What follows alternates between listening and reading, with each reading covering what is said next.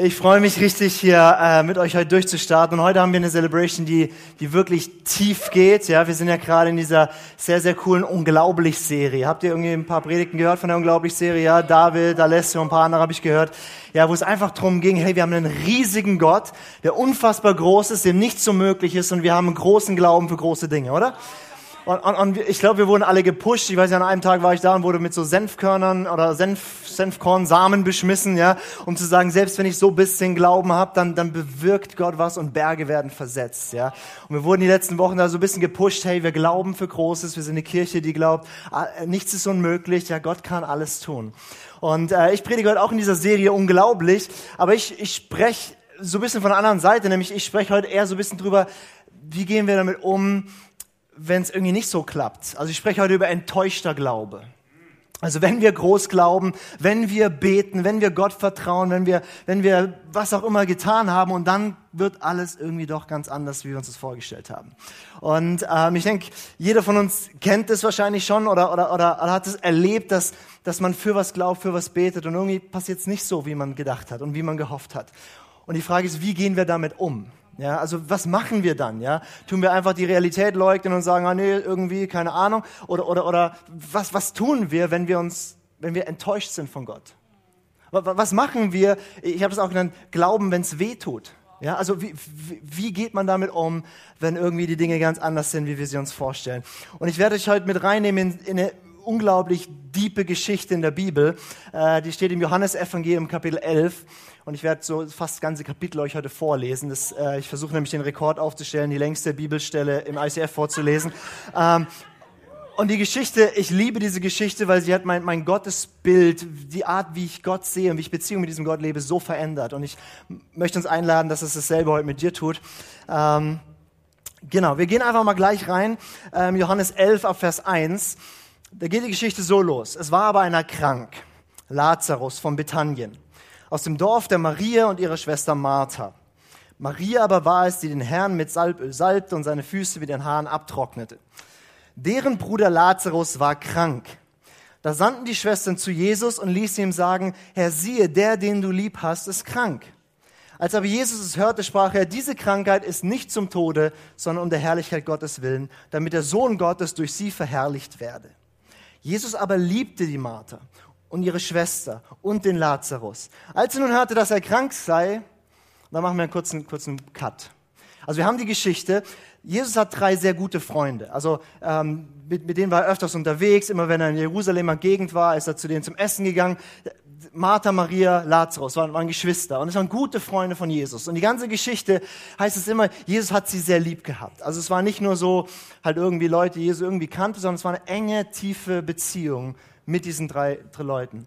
Und die haben erlebt, wie Jesus krasse Wunder getan hat. Ja? Also wenn ihr in meiner Bibel im Neuen Testament lest, ist ja eine Wundergeschichte nach der anderen. Irgendwie geheilt und, und alles verändert sich. Jesus läuft übers Wasser, Wasser wird in Wein verwandelt. Also eine Wundergeschichte nach der anderen. Und das haben die erlebt, wie Jesus die unglaublichsten Dinge tut. Und sie hatten einen großen Glauben dadurch. Und ähm, dann kriegen sie plötzlich ein Problem. Nämlich Lazarus wird krank. Und zwar so krank, dass sie Angst um ihn kriegen. Also was macht man, wenn man ein Problem hat und Jesus gut kennt? Man schickt zu Jesus. Ja? Jesus ist nicht da, aber man schickt mal hin. Und dann kommen die Boten dahin und sagen, hey, Maria und Martha schicken uns, äh, uns und, und, und, und Lazarus, der, den du lieb hast, der ist krank. Und was sagt Jesus dann? Keine Angst, die Krankheit führt nicht zum Tod, sondern Gott wird dadurch verherrlicht. Und die Boten rennen zurück. Yay, Jesus hat gesagt, der stirbt nicht. Und er kommt bestimmt gleich. Aber gucken wir mal kurz, wie die Geschichte weitergeht. Als er aber hörte, dass er krank sei, blieb er noch zwei Tage an dem Ort, wo er war. Danach erst spricht er seinen Jüngern, lasst uns wieder nach Judäa gehen. Also ein guter Freund von Jesus ist sterbenskrank und Jesus wartet erstmal noch zwei Tage. Und dann muss er sich noch aufmachen, weil er ein paar Tagesreisen weit weg ist. Und was in der Zwischenzeit passiert ist, Lazarus stirbt. Und Jesus kommt nicht nur zu spät, sondern er kommt zu spät, vier Tage zu spät zur Beerdigung.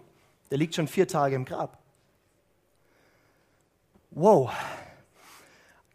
Also, was ist da passiert? Das sind Menschen, die Jesus ausdrücklich lieb hat, die senden zu ihm und er verspricht ihnen, der stirbt nicht und er stirbt. Also wie fühlt sich das an? Das fühlt sich an wie, hey, der hat uns belogen. Das fühlt sich an wie, Herr, der, wir haben gesehen, wie er ganz viele geheilt hat, die er gar nicht kannte und, und seinen guten Freund heilt er nicht. Das, was, kann man ihm jetzt überhaupt noch vertrauen? Und ich weiß nicht, ob du das kennst. Da ist ein Problem. Du schickst zu Jesus, du betest, du lässt vielleicht in deiner Gemeinde beten, du, du vertraust, Jesus wird es gut machen.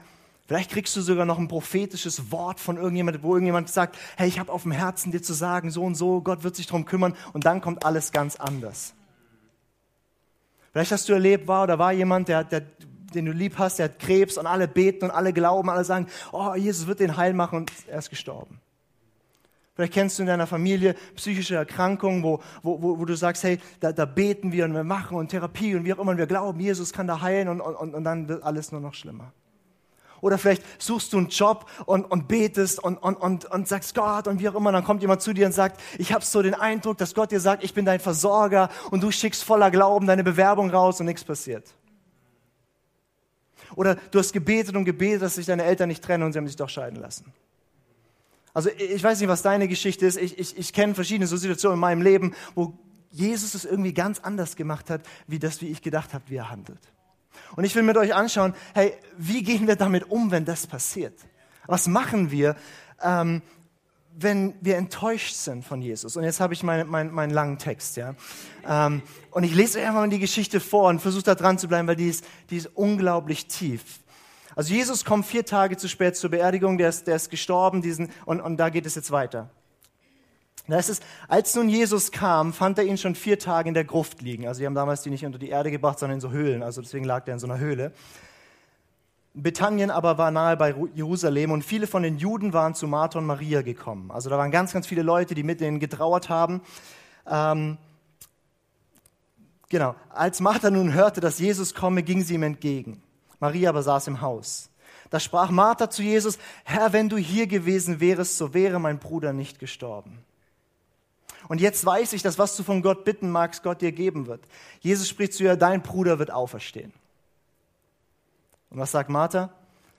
Ich weiß, dass er auferstehen wird in der Auferstehung am letzten Tag. Jesus sprach zu ihr, ich bin die Auferstehung und das Leben. Wer an mich glaubt, wird leben, auch wenn er gestorben ist. Und jeder, der da lebt und an mich glaubt, wird nicht sterben in Ewigkeit. Glaubst du das? Sie spricht zu ihm, ja, ich glaube, dass du der Sohn Gottes bist, der Christus, der in die Welt kommen soll.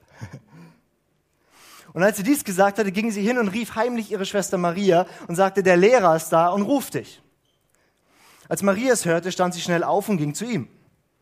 Jesus aber war noch nicht in das Dorf gekommen, sondern war an dem Ort, wo Martha ihm begegnet war. Als nun die Juden, also die, die, Leute aus Jerusalem, die bei ihrem Haus waren und sie trösteten, sahen, dass Maria schnell aufstand und hinausging, folgten sie ihr, da sie meinten, sie gehe zum Grab, um dort zu weinen. Als nun Maria dahin kam, wo Jesus war und ihn sah, fiel sie ihm zu Füßen und sprach zu ihm, Herr, wenn du hier gewesen wärest, wäre mein Bruder nicht gestorben. Als nun Jesus sie weinen sah und die Juden weinen, die mit ihr gekommen waren, ergrimmte er im Geist und wurde erschüttert und sprach, wo habt ihr ihn hingelegt? Sie sagten zu ihm, Herr, komm und sieh. Und jetzt kommt der kürzeste Bibelvers, den es in der gesamten Bibel gibt, den könnt ihr einfach auswendig lernen, der geht so, Jesus weinte. Da sprachen die Juden, siehe, wie lieb er ihn gehabt hat. Einige aber von ihnen sagten, konnte dieser, der die Augen des Blinden öffnete, nicht machen, dass auch dieser nicht gestorben wäre. Ganz kurz vor dieser Geschichte war die Geschichte, da ist einer, der ist blind geboren. Und Jesus kommt zu ihm und heilt ihn und er sieht. Und jetzt war da Lazarus, ein guter Freund, und, und, und war halt krank und konnte denn den nicht, wenn er das konnte, konnte er das nicht. Und Jesus geht dann zum Grab und sagt, macht das Grab auf und Martha versucht es erstmal zu verhindern und sagt, hey, der stinkt schon, der verwest schon, der liegt schon vier Tage da drin. Aber Jesus setzt sich durch, die machen das Grab auf und Jesus sagt, Lazarus, komm raus und er läuft da wieder raus.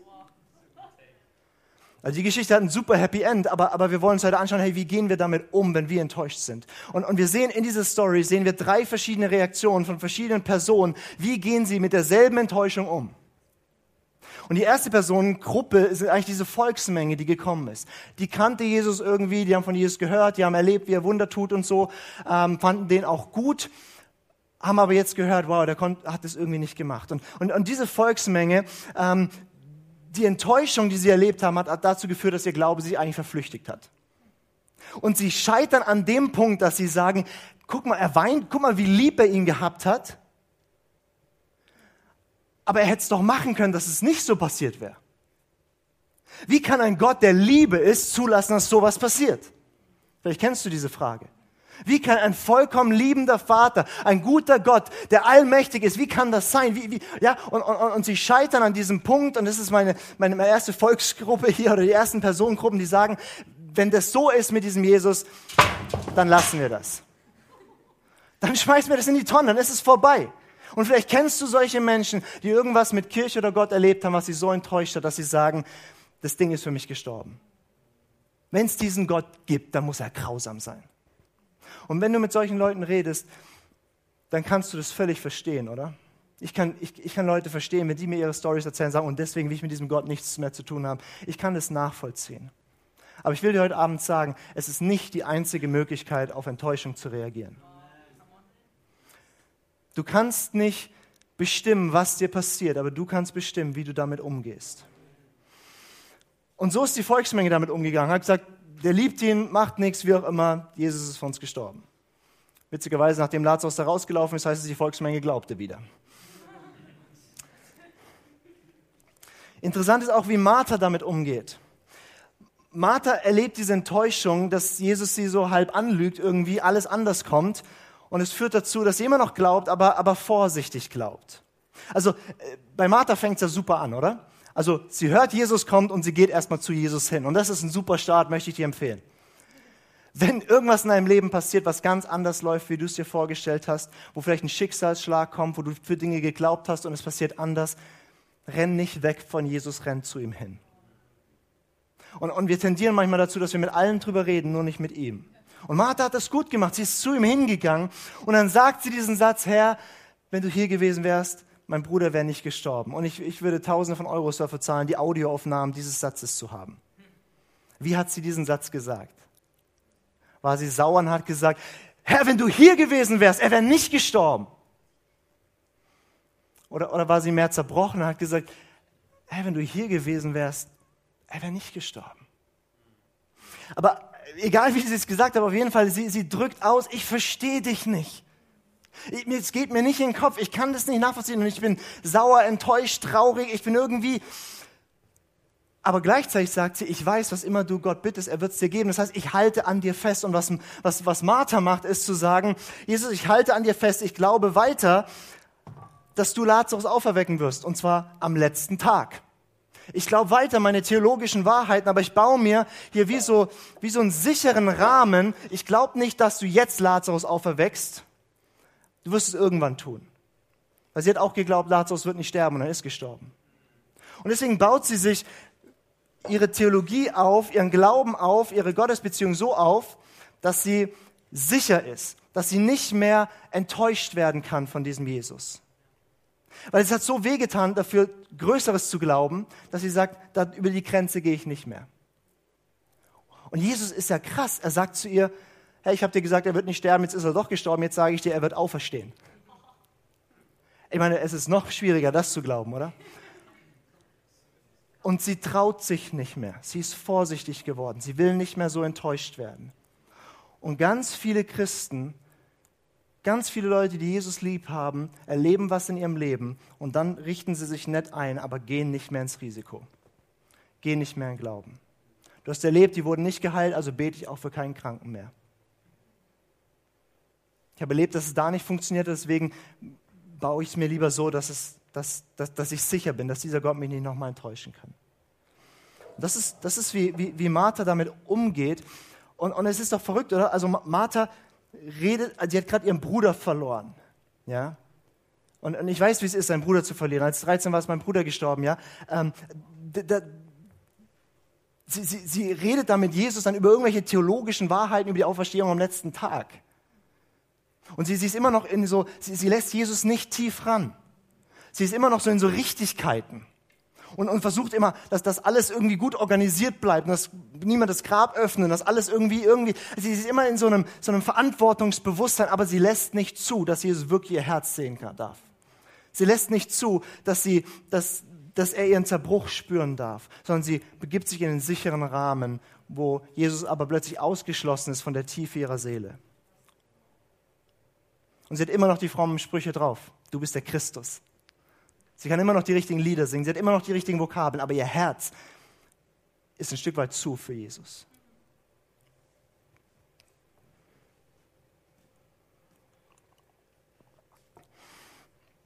Jetzt schauen wir uns an, wie ist Maria damit umgegangen. Maria ist ganz anders damit umgegangen. Maria sitzt im Haus und dann kommt Martha und sagt, der Lehrer ruft dich. Und auch da wüsste ich so gern, ob es wirklich wahr ist. Weil in dem Text steht nichts davon. Ja? Ich kann mir nur so vorstellen, Martha ist irgendwie frustriert mit Jesus und sagt so, oh, ich hole mal die Schwester, die macht es besser. Ja? Und, und er ruft dich. Ja?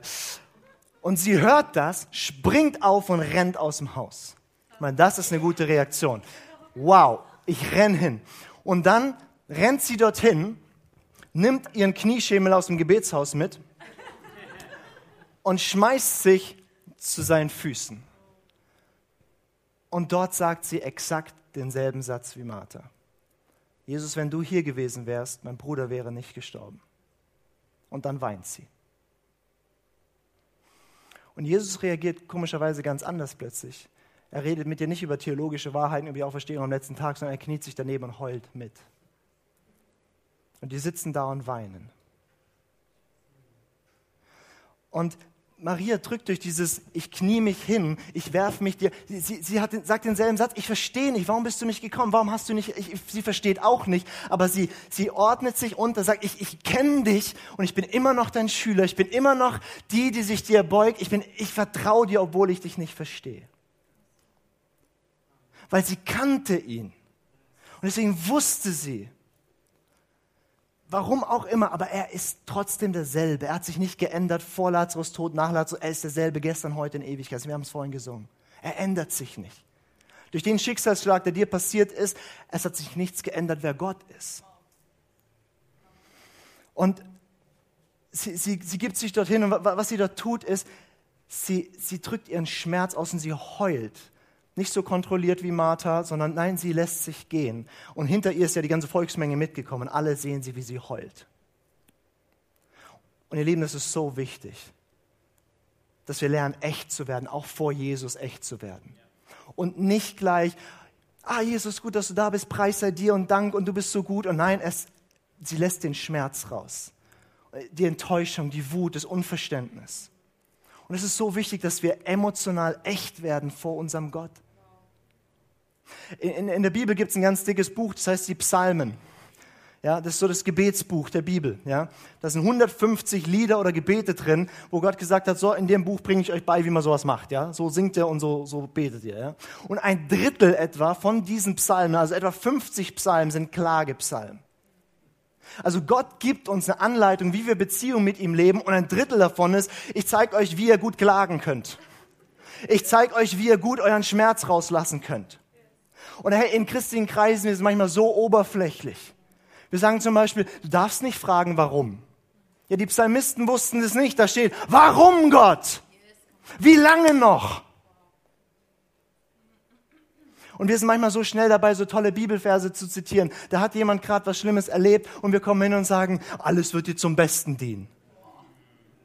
Hey, wenn du die Wahrheit für dich entdeckst, dann ist es ein tiefer Schatz. Wenn das jemand draufknüppelt, dann tut es nur noch weh hey, manche Sachen dienen dir gerade nicht zum Besten, sie sind einfach scheiße. Fertig. Ja, und, und, und das müssen wir aushalten. Dass wir da sind vor unserem Gott und einfach sagen, ich verstehe nicht, es tut mir weh, ich traue es zu, und wir rennen zu ihm hin und bringen es ihm. Und das ist die Einladung von Jesus, wie Maria zu kommen, echt zu sein, das Herz zu teilen und was er dann tut, ist, er kniet sich hin und weint mit. Und ich weiß nicht, wenn du deine Augen schließt und an Gott denkst, ob du einen Gott kennst, der mit dir weint. Ganz viele haben ein Bild von Gott, der sitzt dort irgendwie oben in seinem Thron und regiert so die Welt. Und irgendwie, wenn du was brauchst, gibt es dir auch. Und er will sein Reich bauen, deswegen braucht er deine Mitarbeit. Und der ist irgendwie ja, und sagt dann auch, ich tröste dich und irgendwie, aber, aber hast du einen Gott, der kommt und mit dir weint, weil er einfach berührt ist davon, dass es dich berührt? Mit so vielen Leuten, mit denen ich rede, merke ich, sie haben so eine Schachspieler-Gott-Vorstellung.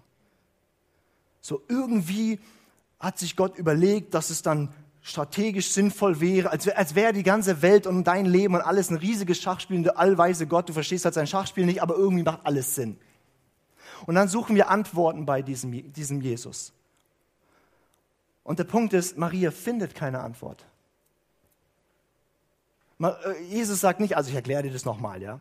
Also viele von uns haben ein Bild, Maria weint dort und Jesus kommt und sagt, brauchst nicht weinen, ich weck den gleich auf. Ja, ist ja, passiert ja dann.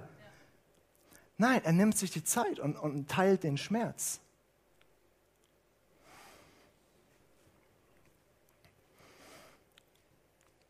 Und ich kann, ich kann dir heute auch keine billigen Antworten geben für deinen Lazarus.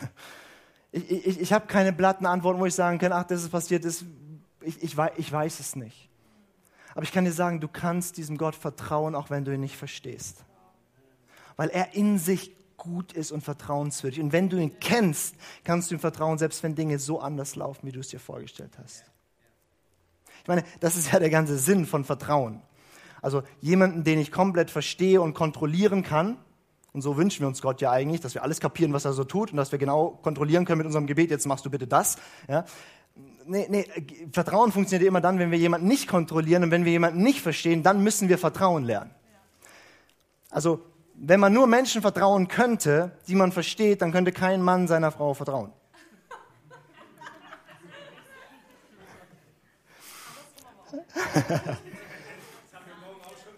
ich, ich, ich vertraue meiner Frau nicht, weil ich sie verstehe, weil ich ihr Herz kenne. Und wir können unserem Gott vertrauen, wenn wir sein Herz kennen.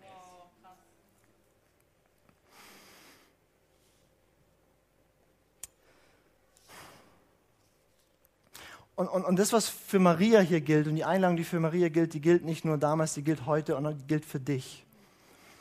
Und immer wieder in meinem Leben, ich bin erst 27, aber ich habe irgendwie schon so verschiedene Einschnitte gehabt, die, wo ich Gott absolut nicht verstehe, wo Dinge passieren, die, die kriege ich nicht sortiert da oben.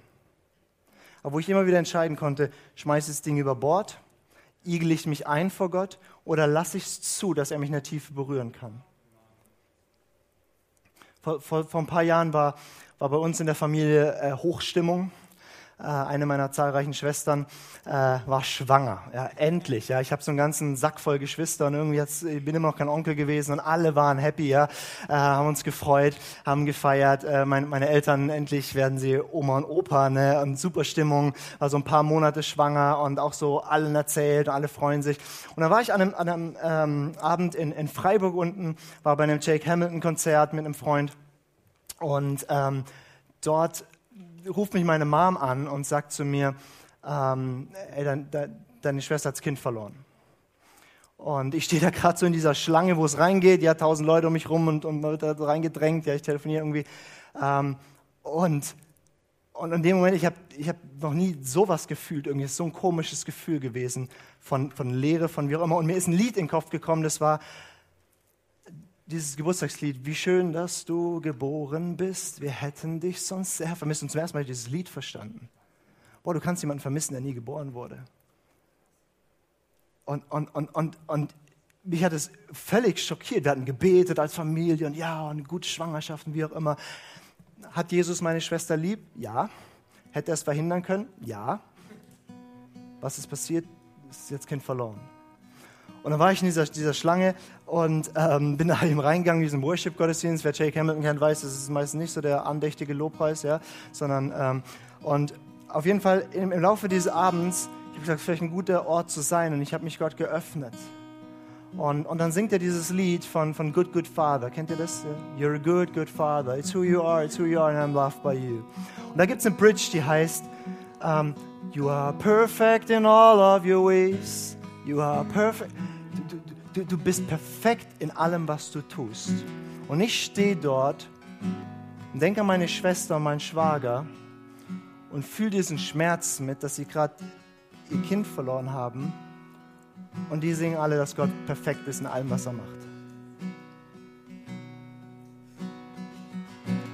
Und ich verstehe nicht, warum das passiert ist. Aber ich kenne meinen Gott.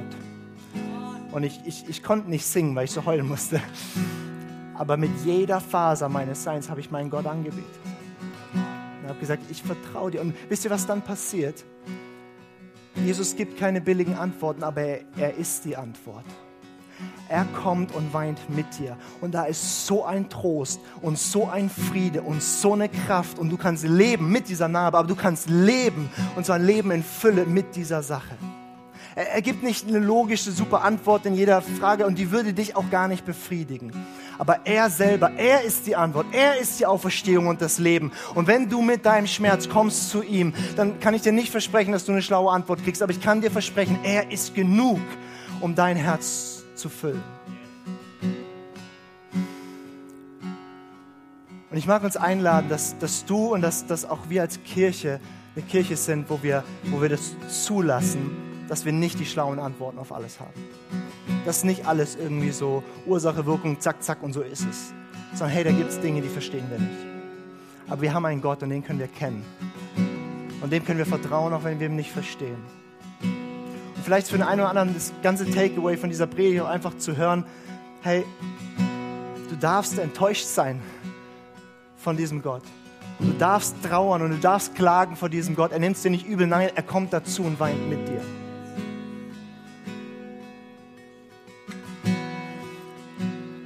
Und vielleicht sitzt du auch heute Abend hier drin und sagst, hey, ich bin gar nicht enttäuscht von Gott. Da gibt es gar nicht so eine schlimme Sache in meinem Leben. Dann freu dich.